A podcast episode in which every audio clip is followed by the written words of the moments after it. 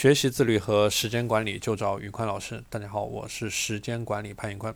今天这期节目，我们来聊一聊应该如何去利用碎片化的时间去进行学习。我们很多打工人或者说学生在学习的呃过程当中，最大的不同之处就在于，嗯，可以利用的整块的时间的长短。像我们平时要上班的打工人，没有办法一次去集中很多的时间去学习。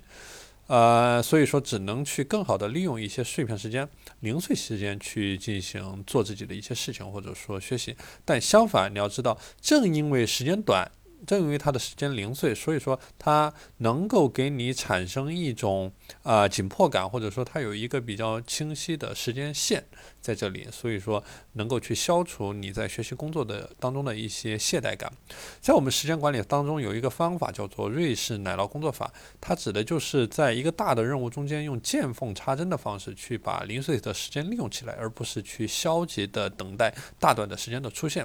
所以说我们每天你去呃。细想一下，你其实有很多零碎的时间，包括你早起之后，你上下班的时候，你等人，你等公交，你等地铁，你吃饭，你睡觉，你洗澡等等，这些都是。呃，可以说，呃，一些零碎的时间，很多人呢，在这些时间里面，他无所事事，甚至是去刷手机，或者说去玩游戏，去打发时间。像我们在地铁上能够看见很多人在不停的去玩手机、玩游戏，这个就是一个非常不好的利用碎片时间的方式。碎片的时间，零碎的时间，碎片时间是最宝贵也最容易被丢弃的。所以说，在这个获取知识越来越便利的年代，如果说我们能够很好的把这些零碎的时间去给利用起来，把这些时间的积累去利用起来，把时间的沙子变成时间的金子，呃，通过一段时间的积累，你就可以在某一个领域去取得一定的成就。